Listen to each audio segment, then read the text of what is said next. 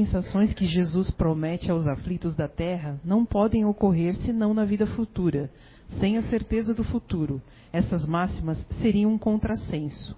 Bem mais, seriam um engodo. Mesmo com essa certeza, compreende-se dificilmente a utilidade de sofrer para ser feliz. E disse mais ter mérito.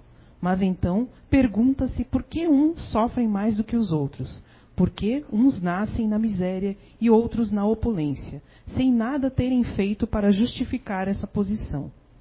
Porque a uns dá mais do que aos outros, e aos outros parecem sorrir. Mas se se compreende que ainda é menos viver o bem do que os males, tão desigualmente repartidos entre o vício e a virtude, ver os homens virtuosos sofrerem um ao lado dos homens maus que prosperam. A fé no futuro pode consolar e levar à paciência, mas não explica as, essas anomalias que parecem desmentir a justiça de Deus. Entretanto, desde que se admita que Deus não pode concebê-lo sem imperfeições infinitas, ele tanto pode dar o poder e toda justiça e toda bondade. Sem isso, ele não seria Deus. Se Deus é soberanamente bom e justo, não pode agir por capricho nem com parcialidade. Deus colocou os homens sobre o caminho dos ensinamentos de Jesus, hoje, julgando-os bastante maduros para compreendê-las, e revelou inteiramente pelo Espiritismo, a se dizer na voz dos Espíritos. Muito boa noite a todos. Recebo um abraço bem apertado nosso e dos nossos companheiros do Centro Espírita Fé Cristo Caridade. O tema que escolhemos para hoje é de suma importância para nós espíritas, porque trata exatamente de um dos princípios básicos da doutrina, que é a reencarnação, e a ligação dela com a nossa memória.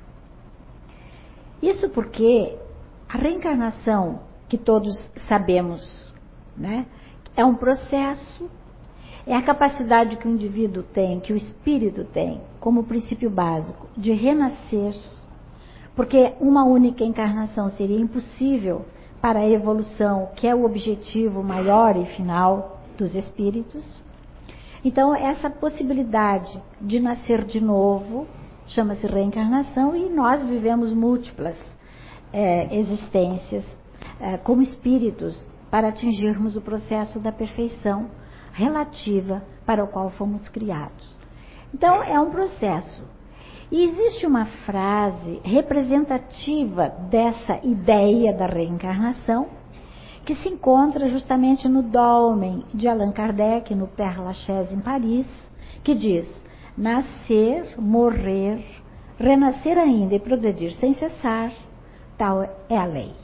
Então coloca como básico, não é uma frase dele que se encontra nas obras da codificação, mas é uma síntese que foi feita pelo pessoal e colocaram depois no túmulo de Allan Kardec.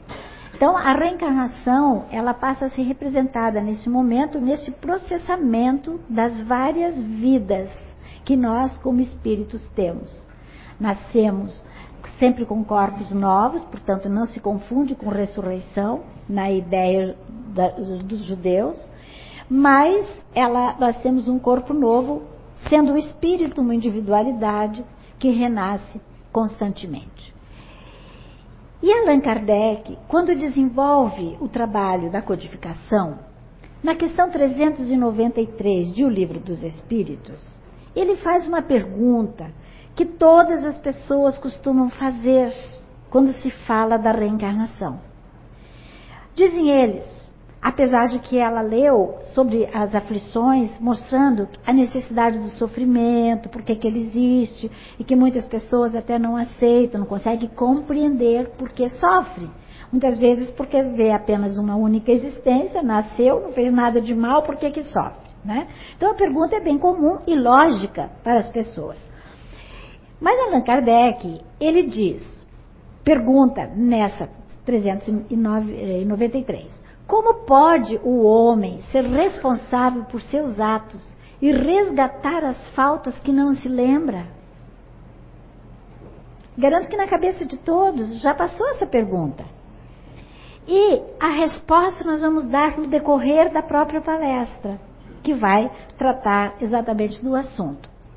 Primeiro, vamos ver o que é a memória, porque a memória é, a, é o elemento chave desse processo das lembranças, das reminiscências que nós, como espíritos, vamos tendo.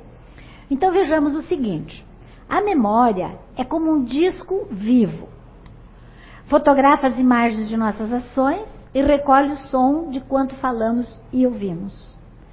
Por intermédio dela, somos condenados ou absolvidos dentro de nós mesmos. Essa é uma frase do espírito André Luiz na sua obra, uh, onde ele começa com o nosso lar e continua. Então ele diz que a memória é como um disco vivo. E continuando a explicação desse mesmo assunto, Vejamos, é o armazenamento das memórias diárias que nós precisamos ver como, como acontece. Então vejamos. O cérebro, nosso cérebro físico, seleciona o que é mais importante e também organiza as informações em forma de arquivo. Tudo que nós estamos passando aqui agora, nesse momento, já são conteúdos estudados pela neurociência a ciência que estuda essa parte do cérebro, da parte cognitiva, de como as coisas funcionam. O Espiritismo é ciência também. Ele tem a base na ciência, tem a base na filosofia e traz as consequências de ordem moral.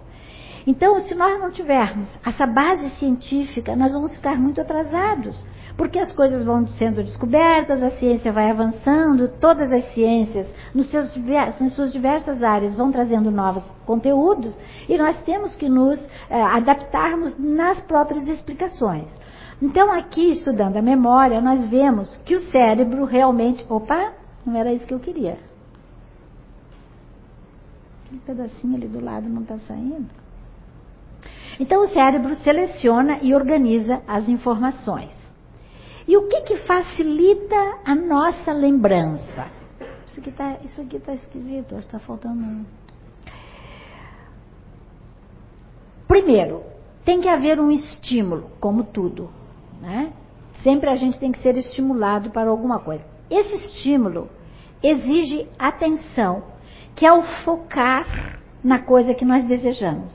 E, naturalmente, vai ajudar o armazenamento daquele conteúdo ou das informações para depois facilitar a lembrança que nós quisermos uh, chamar ao vivo. Né? O que facilita a lembrança? Maior emoção, maior lembrança. Quanto mais nós temos envolvimento emocional, mais nós guardamos. E o envolvimento emocional positivo e o envolvimento emocional de ordem negativa também. Traumas, frustrações, problemas graves que possam nos acontecer, nós guardamos com maior facilidade. E a seleção das prioridades. Como nós vivemos num mundo muito agitado, todo mundo tem sua família, sua escola, tem trabalho, tem tantas coisas, nós temos que priorizar determinados assuntos, determinadas informações, que é uma forma, inclusive, de defesa do nosso próprio corpo. Então, vejamos aqui o que nos diz.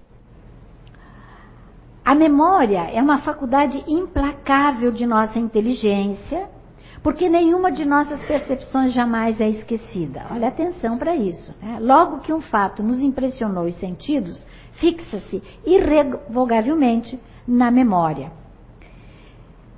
Pouco importa que tenhamos conservado a consciência dessa recordação, ela existe e é indelével. Está marcada. Esse é de Leon Denis, no livro Problema do Destino e da Dor, e mostra justamente que tudo que passa pela nossa vida é guardado, é registrado. Mas nem tudo está direto na nossa consciência imediata. Agora, nesse momento, nós estamos vivendo uma parte consciente aqui. Espero que todos estejam atentos, prestando atenção na palestra.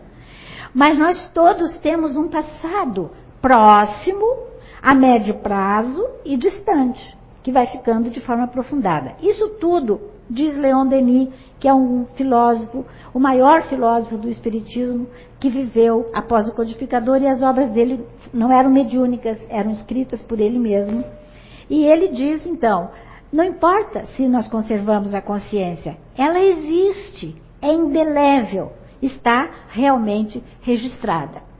E as lembranças ficam preservadas classificadas, ordenadas e adequadas às consultas, de acordo com a nossa necessidade, com a nossa utilidade. Nada é inútil.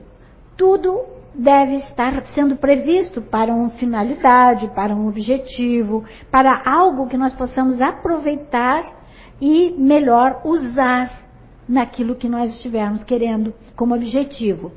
Mas vejam que elas ficam pre, per, é, é, preservadas. Elas não se acabam, elas não se apagam. Né? Há uma classificação natural que nós mesmos vamos fazendo e que se encaixa na chamada que nós vamos fazendo. Qualquer um de nós, por menos organizado que seja, nós saberemos priorizar as coisas quando nós queremos e temos um objetivo e temos uma utilidade para fazer. E aqui elas são então ordenadas e adequadas às consultas, porque quando nós não pudermos acessar por, eh, por não termos a condição adequada, elas não virão, elas ficarão bloqueadas gradativamente. Nós já vamos ver adiante como isso acontece. Então vejamos, há um sistema de memória chamado condensada que estabelece o seguinte: as desestruturas, quer dizer, as coisas que não estiverem devidamente estruturadas, equilibradas, harmonizadas, registradas e não elaboradas ou neutralizadas durante a encarnação, são somatizadas e permanecem além da morte. Eu vou pôr tudo aqui, depois eu faço uma explicação só são gravadas no inconsciente que envia mensagens ao consciente sob a forma de tensões ou sofrimentos físicos, emocionais ou psíquicos. Então veja bem, nós temos situações, traumas, por exemplo, que é uma palavra que todo mundo conhece e todo mundo sabe o que é, né? Que fica registrada. E se nós não trabalharmos das coisas mais simples às coisas mais complexas, elas permanecem. Por isso que a gente diz assim: nós temos que trabalhar os nossos problemas. Porque se os problemas existem, eles têm que ser decodificados em nós. É como se como, como a gente tem que assimilar o problema. Ou seja, no Evangelho segundo o Espiritismo, existe uma, uma bela página que fala da resignação. Se nós temos um problema, seja ele provocado por nós, seja ele provocado por outra pessoa, mas que nos atinge, que nós estamos com ele envolvido, nós temos que trabalhar isso. E nós temos que trabalhar da melhor forma possível. Temos que buscar trazer para dentro de nós, assimilar, decodificar, trazer, fazer uma tradução da problemática e buscar as soluções mais adequadas para que a gente possa realmente resolver. E se nós não temos a possibilidade da resolução, se não está na nossa competência, se nós não temos uma autoridade, seja ela emocional, seja ela intelectual, seja ela espiritual, para resolver o problema, nós vamos então somatizar e vamos levar conosco para a vida espiritual. Quantos casos nós mesmos dizemos? Pô, a pessoa fulana não conseguiu resolver tudo que tinha que resolver. Como é que fica isso? Agora morre e tudo fica aí. O problema fica, papapá, papapá. Nós estamos vendo isso no Brasil hoje. E muita gente pergunta isso. Ninguém vai responder pelo que está fazendo, como é que fica? Mas o Espiritismo tem resposta imediata. Existe a lei da reencarnação. Não estamos desejando vingança, não é nada disso. É lei natural. Cada um colhe o que planta. E quando nós temos a problemática, nós somos obrigadas a resolver, porque senão nós realmente vamos levar além da morte. E não é conveniente. E quando, é, quando nós não conseguimos, vamos levar e depois vamos trazer de volta. E ficam gravados onde? No inconsciente. Lá dentro. onde nós vamos trabalhar mais tarde, porque ela fica guardada e nós não lembramos depois. Então, vamos ver agora o que, que acontece. O perispírito, acredito que todos aqui já têm conhecimento a respeito, que é aquele elo de ligação entre o corpo físico e o corpo, e o corpo espiritual. Allan Kardec deu o nome de perispírito. Paulo de Tarso usava corpo espiritual. Os russos dão, o nome de corpo bioplásmico. Então, mas o que, que acontece? É aquele elo de ligação. Quando nós estamos aqui, como estamos agora, nós somos três elementos básicos. Nós somos o corpo físico, o perispírito e o espírito. Quando nós deixamos o corpo físico pela morte, nós vamos então, levamos o nosso perispírito, que é o que, de uma forma semimaterial, dá vida, dá corpo às coisas. Então, o perispírito é um elo interexistencial, portanto, ele trabalha a vida corporal e trabalha na vida espiritual. E o que faz o perispírito? Ele registra as experiências vividas pela criatura e arquiva todas as passagens de uma alma pelo processo evolutivo naquilo que nós chamamos memória integral, que é uma terminologia de Leon Denis. Memória integral, que fica no espírito, porque o que pensa, o que sente, o que age, o que determina, o que planeja é o espírito. Então, quando há esse, essa, essa essa pergunta, né? Como é que nós vamos levar? É porque o perispírito vai gravar e continuar o trabalho. Os novos dados serão somatizados em forma de síntese e permanecerão além da morte. Então, o nosso corpo físico, o nosso cérebro físico, vai ficar fisicamente. Ou vai ser cremado, ou vai ser enterrado, ou vai ser o que quiser fazer. Mas o espírito que retor, retorna à espiritualidade através do seu perispírito vai ter o elo de ligação com essas informações, conforme vamos ver aqui. A morte do corpo é transferência do espírito para a dimensão espiritual. O espírito não morre, ele continua na dimensão espiritual. E aí o que, que acontece? Uh, Ernesto Bozzano, que é um, um grande, foi um grande cientista italiano, e que tem várias obras magníficas nesta área. E ele tem uma que se chama A Crise da Morte. Uma obra que não é assim aquela coisa que fala morte, todo mundo eh, não trabalhou a cabeça ainda para resolver a questão. E ele mostra como acontece. E ele, depois hoje a ciência estuda aquelas visões pós-morte, aqueles que tem, passam pelas é, quase morte, que diz que tem um túnel, que tem uma luz, dão algumas informações. Muito tempo antes de tudo isso, uh, o Bozano já fazia esses estudos. E ele mostra que quando nós deixamos o corpo físico, todos nós vamos passar por um processo de revisão da memória. E Allan Kardec fala no livro Céu e Inferno da questão das, do passamento, que é obra ótima para a gente estudar e ver como é que acontece. E ele mostra que há uma, uma, uma volta muito rápida, com uma vibração muito intensa, e onde a gente recorda situações importantíssimas da nossa vida. Isso no mundo espiritual. Então eu sempre falo assim: não há necessidade da gente imaginar que Deus vai chegar com o dedo assim e apontar para qualquer um de nós. Isso não existe assim. A própria, o próprio espírito readquire essa possibilidade, se autoavalia e vai ver o que ele fez de bom e o que ele fez de, de ruim. Não precisa ninguém acusar. A consciência, onde está escrita a lei de Deus, diz Allan Kardec na questão 621, está escrita na consciência. Então, não tem, a gente não precisa imaginar que tem que esperar que alguém venha nos uh, acusar. Né? Claro que a própria consciência acusa. E é evidentemente que nós vamos entrar em contato com aqueles que têm queixas de nós, que poderão nos acusar, mas que nos atingem justamente porque a nossa culpa leva a isso.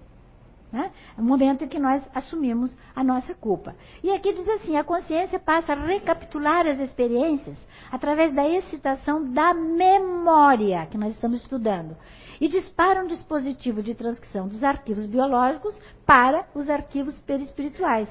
A sabedoria divina estabelece que os tecidos extrafísicos fixem as experiências adquiridas e gerem automaticamente, automaticamente, a programação corretiva para a nova encarnação.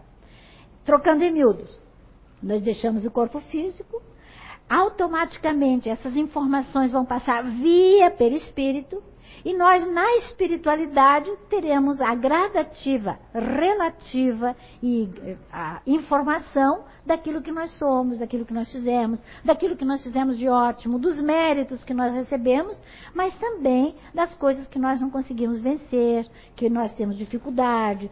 E aí tudo fica no nosso currículo vitae como espíritos. Né? Então nós levamos isso conosco.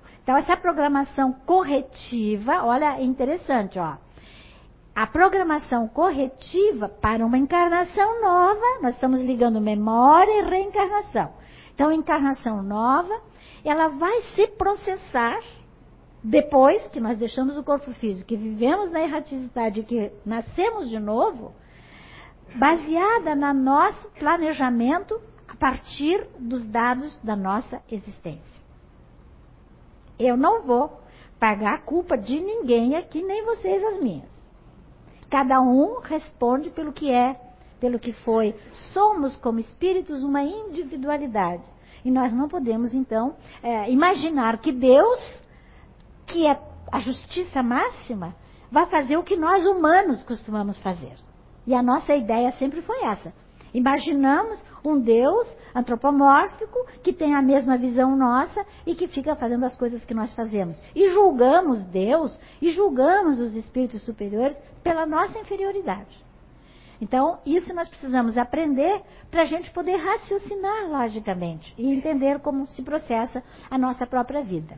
Então, vejamos, na erraticidade, que seria o plano espiritual, e é uma, é uma é um conceito estabelecido pela doutrina espírita e que diz que a erraticidade é o local em que ficam os espíritos que têm ainda que reencarnar. Quando o espírito chega a um estado de pureza que ele não precisa mais reencarnar, ele já não estará mais na erraticidade. Mas aqueles que têm, sim, ainda estão na erraticidade, que é o mundo espiritual, próximo de nós. E aí nós vemos assim, ó, na erraticidade o espírito analisa compreende e planeja a nova encarnação. Mas ele analisa o quê? Compreende o quê? E planeja o quê? Tudo em relação à vida dele. Né? E das pessoas com as quais ele convive, com aqueles que ele tem afeto, com aqueles que ele tem desafeto. Porque a lei divina é de amor. E nós temos que buscar chegar a esse nível de amorosidade. Então, quem tem é, mágoas, quem tem problemas com as pessoas, elas têm que procurar trabalhar para que não se torne um, um, dado que não é trabalhado e levamos conosco aquele monte de, de, de lixo, como dizem, o lixo mental, o lixo emocional, o lixo intelectual, etc. Vamos, temos que trabalhar isso para a gente poder, então, programar uma vida melhor. E aí, continuando, a alma se prepara para renascer.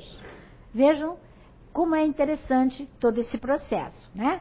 O espírito perde a consciência. Então, agora, agora, meus irmãos, queridos, vocês têm que fazer uma abstração, vocês têm que ir para a espiritualidade agora, né? Nós falamos como é no corpo físico, matamos o, o espírito aqui, ele já entrou no mundo espiritual, Agora ele já trabalhou, já viu tudo que fez, já fez a revivência mnemônica, já, já viu os erros, já analisou, já planejou e agora ele volta ao mundo físico para uma nova existência.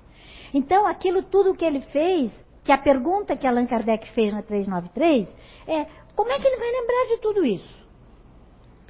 Então, aqui nós vamos ver como acontece, né? O espírito perde a consciência no mundo espiritual, quando ele vai renascer, quando já tem o pai, a mãe, todo mundo, ele passa por um processo de esquecimento, que Allan Kardec explica muito bem na Gênese, quando ele fala da Gênese, é, da, da, volta do espírito ao mundo corporal, no livro dos espíritos e na Gênese. Então, o espírito perde a consciência e começa o esquecimento do passado. Ele vai perder. Tanto que quando o nenenzinho nasce, ele não lembra de nada, né?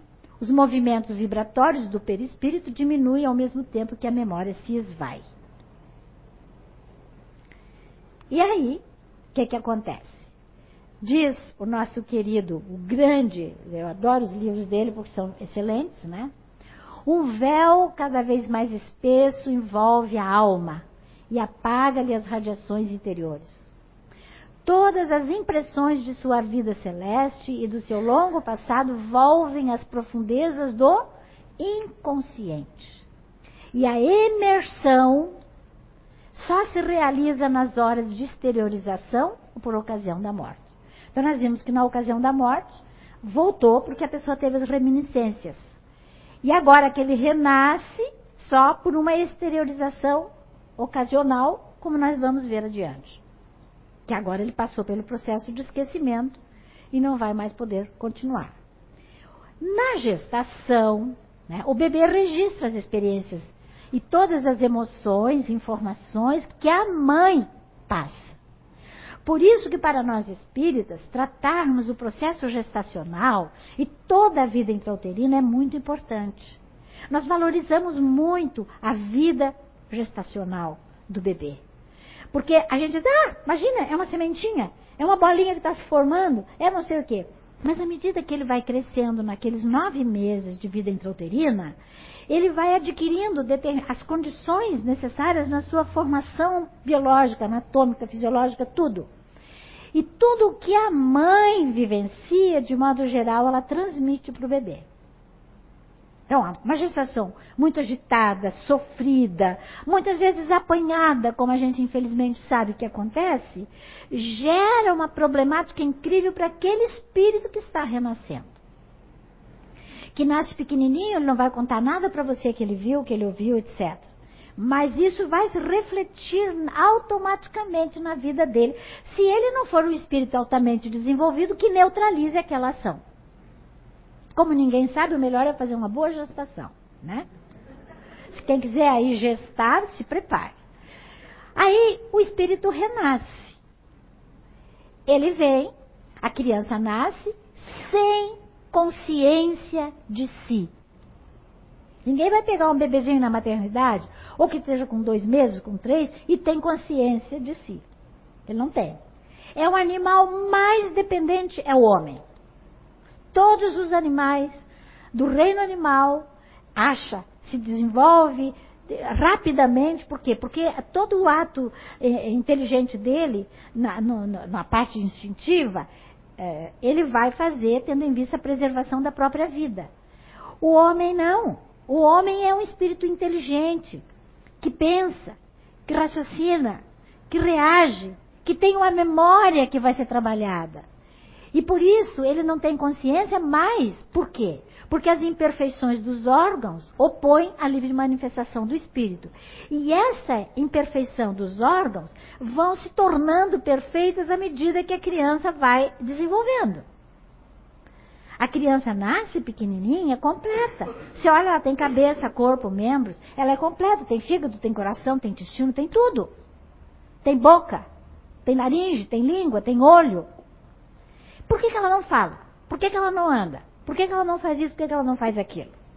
Né? Porque a estrutura neuronal dela não está formada. E ela precisa, vai se formando durante as experiências da vida, da vida física, e à medida que ela vai se desenvolvendo, ela vai trazendo novamente os registros. Se nós tivéssemos, um, tivéssemos uma coisa, é, é assim, ó. Nós nascemos e vamos, chegamos ao auge da vida adulta, vamos descendo na idade, não, no idoso, até o momento do decesso final do corpo físico, quando nós deixamos o corpo físico.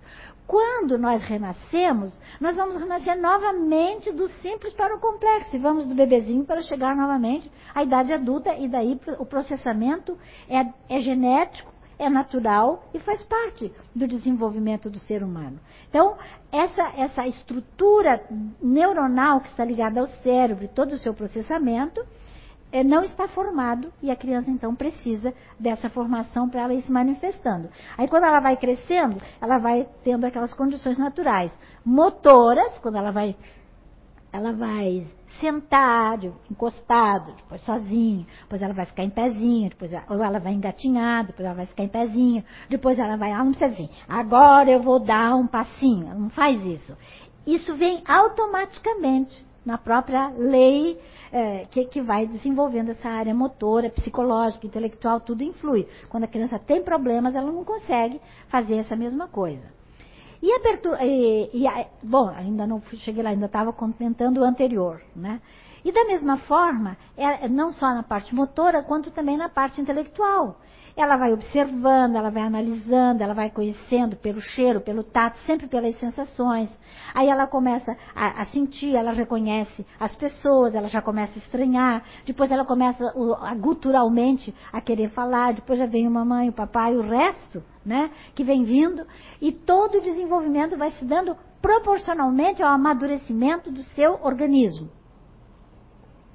E o desenvolvimento das faculdades acompanhando os órgãos. A perturbação começa a se dissipar, as ideias voltam pouco a pouco pelo exercício, pela vivência, pelo crescimento da criatura.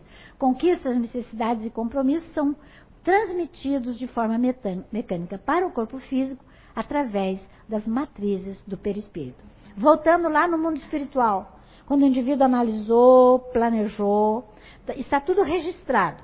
Agora ele nasceu, está crescendo, a estrutura vai sendo, vai sendo desenvolvida, e à medida que nós vamos desenvolvendo, nós vamos trazendo gradativamente as lembranças. É quando nós mostramos as nossas tendências, as nossas habilidades, os hábitos que nós já conservamos, que já condicionamos. Por isso que a educação é um conjunto de hábitos que nós adquirimos e temos que modificar quando não são hábitos corretos. Por isso temos que ter consciência daquilo tudo que nós já somos. E é por isso que você tem cinco filhos, cinco, são cinco dedos da mão, todos eles são diferentes, não tem dois, nem gêmeos são iguais. São todos eles diferentes. Porque cada uma individualidade tem toda a sua problemática. Nasceu do mesmo lugar, os pais são os mesmos, né? a organização fisiológica é totalmente igual, mas não são iguais. São diferentes. Então essa mecânica vai acontecendo. Né? Aprender é recordar, dizia Sócrates. Hum? O interessante é que o que eu trouxe voltou. Acho que o mudou lá. Estou sentindo diferente. Então, nós estamos vendo aqui a, a história de, de Platão e Sócrates, mas, eles, mas eles já diziam, tanto Sócrates dizia através da escrita de Platão, foram filósofos tão conhecidos, filósofos gregos, que são até hoje citados e são precursores da doutrina espírita, lá no próprio Evangelho diz, ele fala: aprender é recordar. Aprender é recordar, porque justamente cada um de nós, ao renascer, vai recordar automaticamente tudo aquilo que já fez. Então, aquilo que nós temos de bom, que não precisamos mais mudar, ela fica impregnada em nós, e nós então vamos demonstrar isso na vivência. E aquilo que nós temos ainda para ser mudado vai também aparecendo devagarinho e gradativamente, para que não haja é, problemas maiores. Né? Afinal, o que é memória? Porque até agora nós falamos e não falamos o que é memória. Né? É a faculdade que permite reter experiências e conhecimentos. Quando a gente diz, a minha memória está ruim, quando a gente esquece uma coisa, esquece a chave, não sei o que, a gente diz isso que são arquivados mentalmente, reportando-se as lembranças e as reminiscências. É como se fosse um álbum, onde a vovó começa a mostrar para a netinha né, as coisas da vida dela. A memória impressa expressa aquilo do passado. Então ela está vendo, e assim também acontece com a nossa memória no nosso corpo físico. A memória é um arquivo, como já vimos antes, né? Registra, codifica, armazena. Engraçado, foi isso tudo.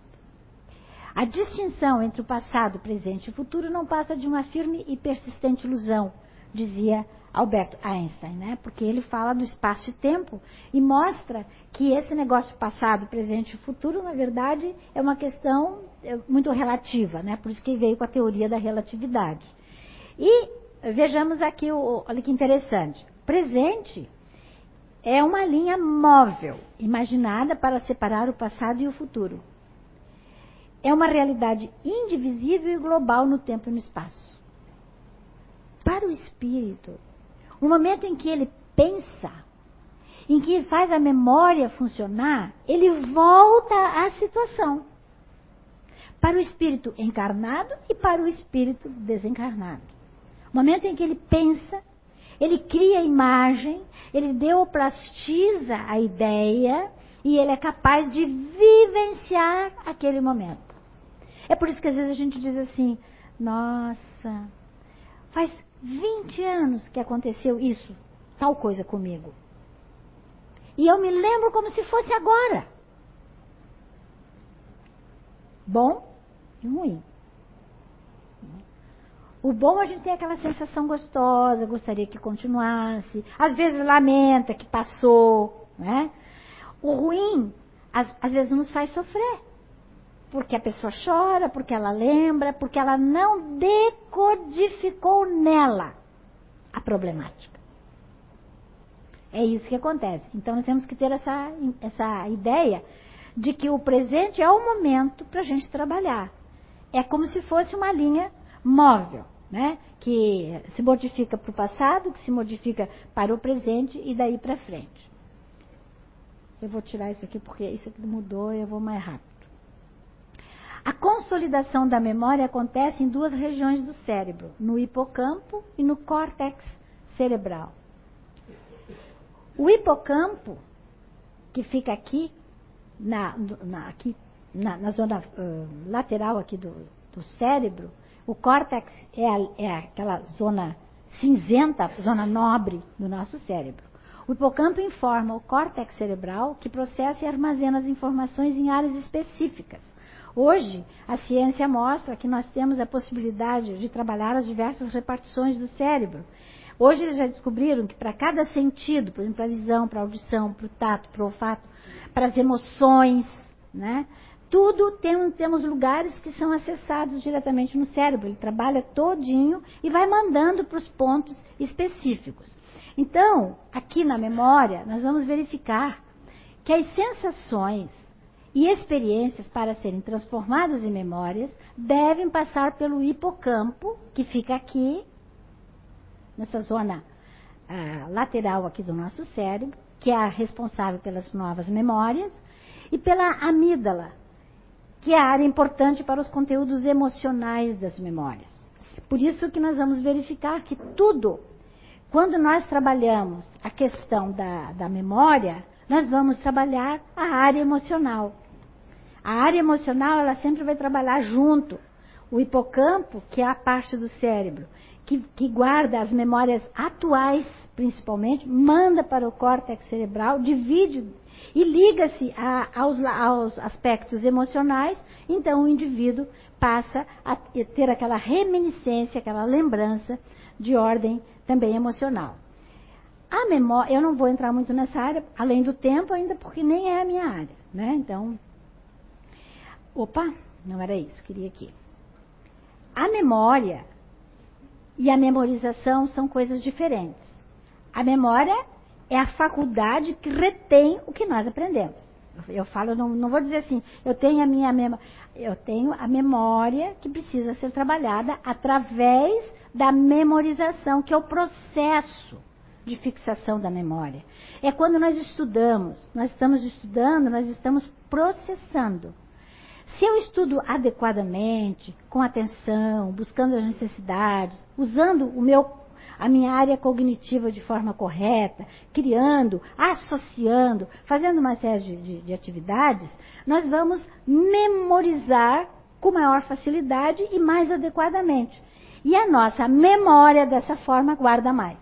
As pessoas que ficam no decoreba, na decoreba, tá, vai lá, usa ali a sua imaginação, grava o que pode ali, mas passado o uso, muitas vezes a pessoa esquece, porque ela não tem utilidade. Ela tem utilidade, utilidade imediata para aquilo que ela quer. Na vida, nós temos que memorizar da melhor forma possível. Por isso que a gente diz assim: cuida do filme que assiste, cuida da, do livro que lê, cuida das conversas que tem, cuida dos quadros que enxerga, porque isso, indelevelmente, é, é guardado por nós. Eu não tenho a consciência imediata, mas eu guardo. Né? Esses dias a minha filha mora fora, tem gêmeas pequenininhas, ela disse, Ah, fulana passou a noite me incomodando, não, não dormia, cinco anos.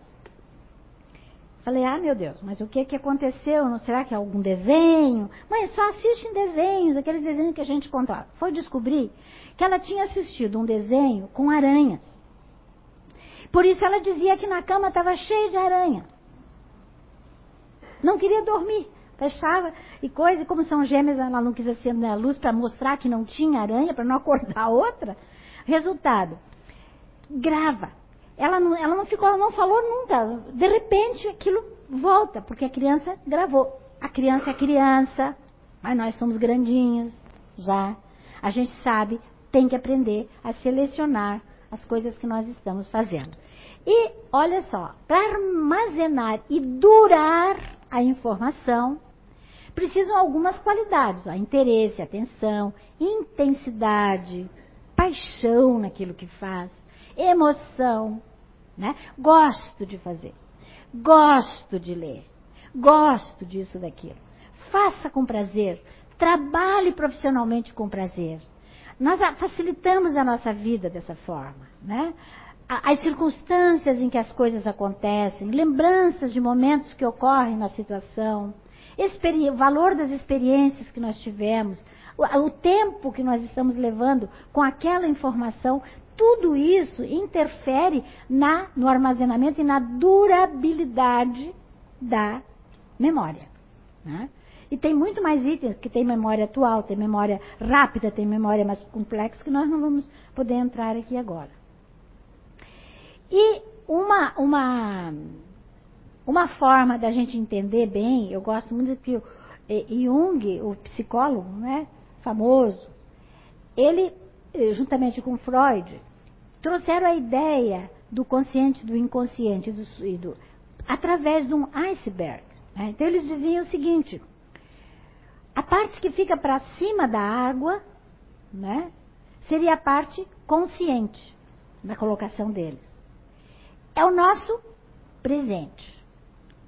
Grava o necessário conforme você trabalha. Se você sabe, aí eu vi antes, nós vimos antes prioridades, o lado emocional, né, a atenção, tudo isso interfere na memória. Bem, esse lado é, aqui, logo abaixo do, do da, parte aparente do, do coisa, e antes de chegarmos à profundidade, nós temos o subconsciente, que é um arquivo do presente. O que, que vocês comeram ontem? Todo mundo já lembra assim de imediato? O que, que vocês falaram, fizeram semana passada? Isso é, é, é, é um subconsciente ainda presente no nosso arquivo. Se você parar, pensar, você vai lembrar. Mas você tem que associar. Ah, eu lembro, nós tínhamos um compromisso, então eu almocei muito rápido, eu fiz, comi isso, comi aquilo. Então, é assim, fica aqui, nessa, nessa linha intermediária, registro de fácil e imediato acesso. E temos também o mais profundo, que é o inconsciente. Este aqui já guardado na memória integral, no espírito. É as coisas que nós temos aqui, boas e ruins, é aquilo que nós temos de mérito, é aquilo que nós temos de demérito, e que está além de uma única encarnação, e que nós estamos trazendo. Então, veja, nós registramos, gravamos, ordenamos as lembranças de todas as existências que estão em nós. Só que nós não ficamos lembrando todas as existências, nós ficaríamos loucos. Ela, ela vai sendo recordada à medida da necessidade e da utilidade. Isso é importante. E Kardec não prega nada que não seja. Ele fala da utilidade. Caso contrário, nós podemos sofrer consequências. Porque nós não temos uma estrutura nem intelectual, nem emocional para enfrentarmos situações vivenciadas e que não é um momento exato ainda de se trabalhar ou de se recordar. Né?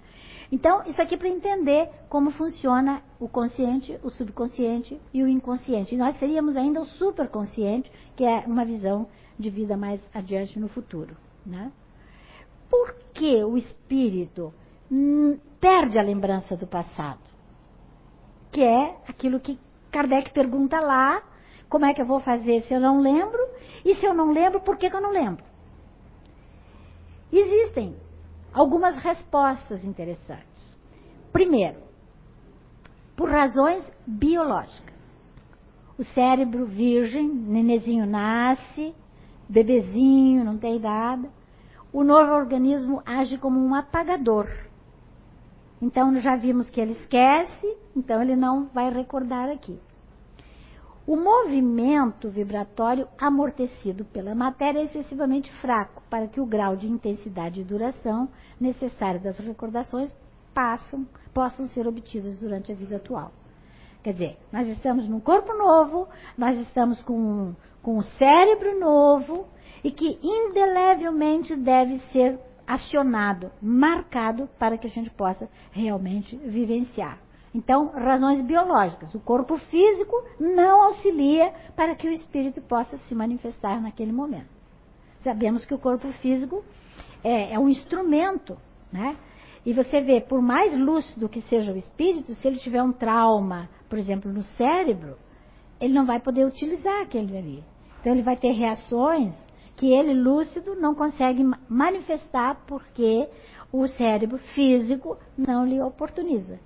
Da mesma forma, coisas positivas, quanto também as coisas negativas. Ele vai ter que construir uma nova oportunidade. Razões filosóficas, né? por misericórdia divina e também para proteção nossa como espíritos. Por que, que isso acontece? Lá no livro dos Espíritos, na questão 392, diz assim: sem o véu ficaria ofuscado, como quem sem transição saísse do escuro para o claro. Esquecido do seu passado, o espírito é mais senhor de si. Porque no uso do livre-arbítrio, ele tem muito mais condição de trabalhar. É, aqui, o seguinte, que são as últimas que eu coloquei aqui, por razões pedagógicas, nas biológicas, filosóficas e pedagógicas na parte didática mesmo da justiça divina. O que que diz a doutrina? Ela diz assim, ó, a lembrança do passado ou do pretérito, adicionada aos, a, aos amargores de uma nova existência, poderia turbar e criar embaraços para o espírito. Eis porque ele apenas se lembra do que aprendeu e lhe é útil. Então, tem aquela explicação. A pessoa poderia ser até humilhada ou sentir-se humilhada se ela lembrasse de situações que ela fez, que ela vivenciou, que ela provocou e que agora, porque quando nós reencarnamos, em família mesmo, nós estamos aqui com os nossos afetos, aqueles com quem nós temos afinidade, etc. E também temos conosco desafetos. E às vezes os desafetos são tão graves que se nós soubéssemos que nós causamos um grande problema para a mãe, por exemplo, ou para um irmão. Ou nós estamos recebendo um filho pelo compromisso de culpa que nós temos de um passado em que nós lhe prejudicamos. Mas se eu nasço, se eu estou aqui reencarnada e pego um bebezinho nascido ou mais tarde e começo a lembrar de tudo que aconteceu no passado, como é que fica? Então, didaticamente, Deus, na sua justiça e na sua misericórdia, nos dá a oportunidade do esquecimento e a oportunidade de um novo recomeço. Então nós recomeçamos limpos. Lá no livro dos Espíritos tem uma passagem bonita quando fala da infância, em que é dito assim: a misericórdia divina é tão grande que o nenezinho nasce delicado, pequenininho. Às vezes é um danado do espírito que já está nascendo ali. Mas ele é tão frágil que mexe com as estruturas emocionais dos pais. E eles abraçam aquele filho, e eles beijam aquele filho, e eles cuidam com tanto amor. Imagine se fosse lembrado o que já aconteceu com eles. Então, a didática divina, o modo de ele passar o nosso conhecimento, de permitir a nossa vivência, é totalmente justa, amiga e pedagógica, né? Muito bem. Continuando então a nossa colocação aqui. Quais são os inconvenientes da lembrança, né? desajustes resultantes das ações, humilharia a si mesmo, que acabamos de colocar, exaltaria o orgulho se a pessoa for muito boa, isso, aquilo, se tem um passado brilhante, e aí ela nasce e ela lembra de tudo isso, vai, ó, eu aqui, ó, né? Fica naquela perturbações nas relações sociais, que poderia acontecer muito, travaria o livre-arbítrio, etc, etc, etc. Né? Tudo isso pode acontecer. Pesquisas do senhor Allan Kardec e as provas da reencarnação. O que, como ele relaciona a memória com a questão da reencarnação. E ele faz exames. Opa, eu erro aqui o. Ai. Onde é que eu estou? Aqui. Eu estou. Ser diferente do meu e a gente é. Bom, ele faz exame das tendências,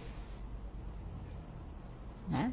E que nós devemos fazer, ele diz, educar é uma arte. E precisa muita observação. Os pais hoje não têm muito tempo para isso.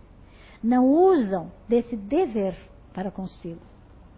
Mas é importantíssimo observar a criança, as suas tendências, o seu modo de ser, as coisas que elas estão fazendo, dizendo e até pensando. Se souber trabalhar com a criança, ela vai contar. Né? As aptidões dela, o que ela gosta de fazer, se ela faz bem feito, os, os hábitos que ela tem. Muitas vezes tiques nervosos, situações difíceis aparecem aqui, né? Vocações, recordações que a criança apresenta. Quantos casos de reencarnações passadas que foram estudados por Hernani Guimarães Andrade e, e tantos outros cientistas começavam a lembrar o passado de forma espontânea. Então é a memória trazendo a recordação em situações que chamam a atenção. Né? O que mais que nós podemos ver aqui? As ideias inatas, aquelas crianças que recordam, aquelas crianças, por exemplo, que chegam, estão no Brasil, falando português e começam a falar inglês de repente. Arte, fazer quadros belíssimos, música. Mozart é um caso inédito. Né? Com cinco anos de idade, ele subia no banquinho para poder tocar o piano para a rainha da Áustria. Fazia a música então, de onde que veio isso? A ciência não consegue explicar. Nós explicamos, são ideias inatas que o espírito já teve, já vivenciou e agora vazou aí na recordação por motivos úteis, certamente. Né? Genialidade, que é o caso também citado, lembranças de vivências passadas. Às vezes a pessoa, eh, eu tenho um sobrinho que dizia para a mãe o tempo todo: Você já foi minha mãe você se chamava fulano de tal. Né? A gente vivia assim, assim, a criança falava. E a mãe não entendia nada. Essa criança né, levava para o médico, levava para o psicólogo e tudo, e a criança falava normalmente. São é, lembranças, né? simpatias, antipatias. Quantos pais não gostam do filho que nasceu? Ou filhos que não se dão, se dão mais com um pai, menos com o outro.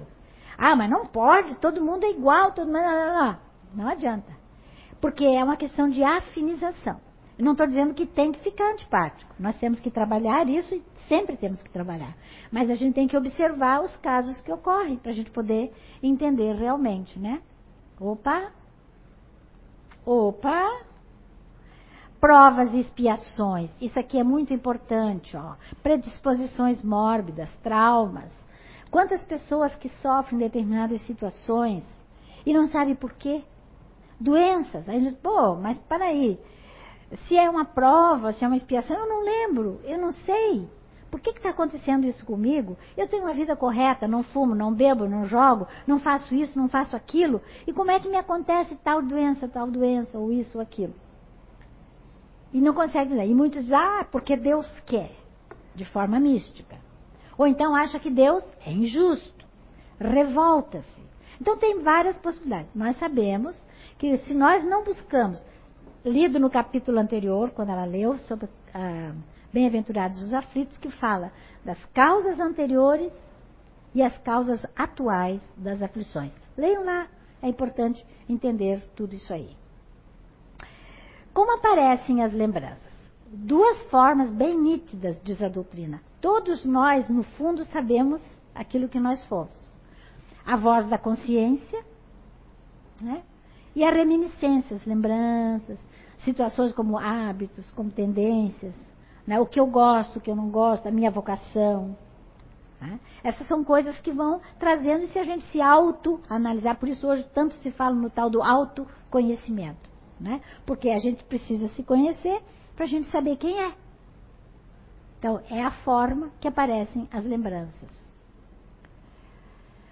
Evocação. Né? Capacidade de buscar na memória aquisição armazenada. De forma natural ou provocada, existe forma provocada via psicólogos ou especialistas, e da vida atual ou passada, que também seria provocada. Tá? Então, evoca. Às vezes a pessoa, existe muitos casos, a gente recebe muito isso na casa espírita. A pessoa chega e diz: Olha, eu tenho uma saudade que eu não sei explicar. E eu vi uma porção de cabecinha se mexendo aí. Né? Tenho uma saudade que eu não sei explicar. Tem um pouco de melancolia, né? Uma tristeza leve, mas tenho. Eu olho para o mar, eu tenho alguma coisa que eu, parece que eu lembro, parece que eu estou esperando alguma coisa ou alguém. Parece, são, é, são evocações da própria memória, que nós não conseguimos identificar de fato, né? Mas só possivelmente é coisa que nós estamos trazendo com certeza, né? A chamada memória extracerebral, né? que é, retrata os arquivos do passado nas recordações espontâneas, as ideias inatas, por exemplo, é um, é um caso. É como se fosse, na verdade, um espelho, né? onde a gente começa a ver o eu real mesmo. Por isso que hoje a psicologia usa tanto a palavra espelho, né? trabalha muito. Hoje é uma metáfora utilizada, é uma técnica utilizada para a pessoa se ver, se olhar. Vai além da própria visão no espelho. E durante o sono, quando nós emancipamos, né? a alma é, se desprende e o espírito, então, é, é, tem encontros com pessoas, em locais, porque o corpo fica dormindo fisicamente, fisiologicamente deitadinho, e nós, espíritos, saímos e vamos para a espiritualidade. E lá nós vamos buscar aqueles com os quais nos semelhamos, gostamos, simpatizamos. Ou nós somos também arrastados pelos que não gostamos, pelo sofrimento, que é tanta gente que agora, eu tive um pesadelo essa noite. Né? Todos nós estamos sujeitos a esse tipo de coisa. Deitou, dormiu, saiu, emancipou.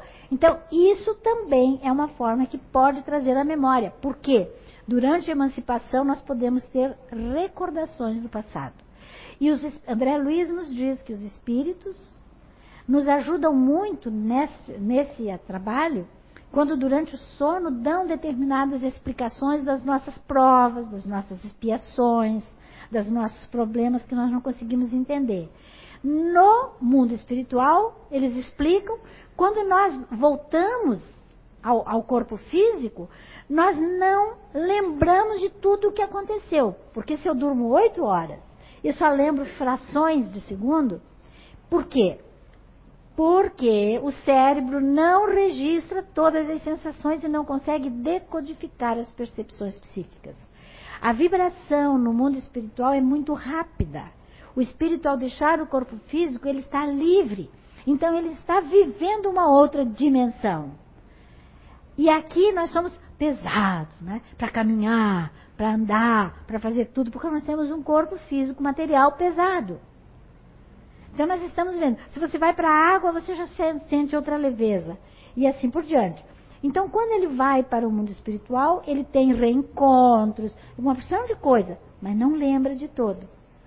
Mas no momento certo, que há necessidade, vem a reminiscência. Engraçado, eu parece que eu encontrei com a minha mãe. Eu parece que eu falei com ela. Eu tenho tão nítida lembrança. Mas eu não sei, não me lembro o que, que nós falamos. Isso acontece, né?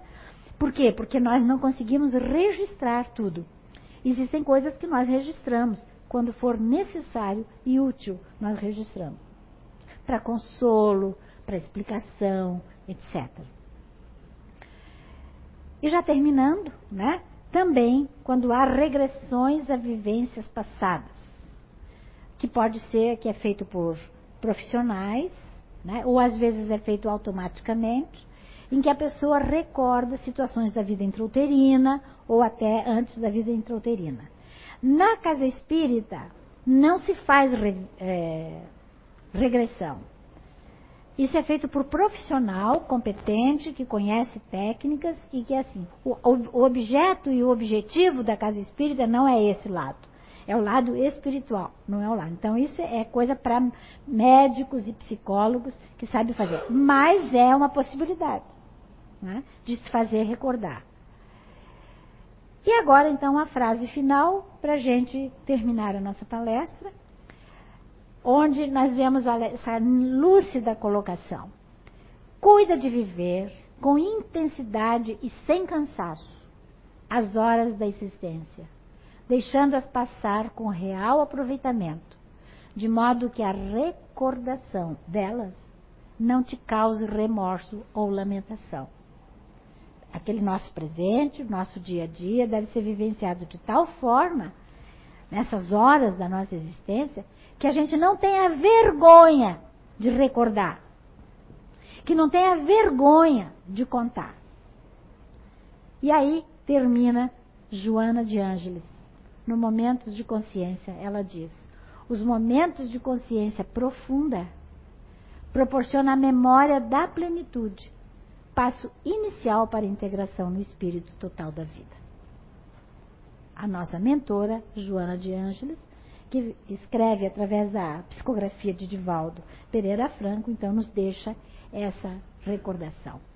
Agradeço a direção, agradeço a direção da casa e a todos que acompanharam a nossa palestra e desejo um bom trabalho e belas recordações.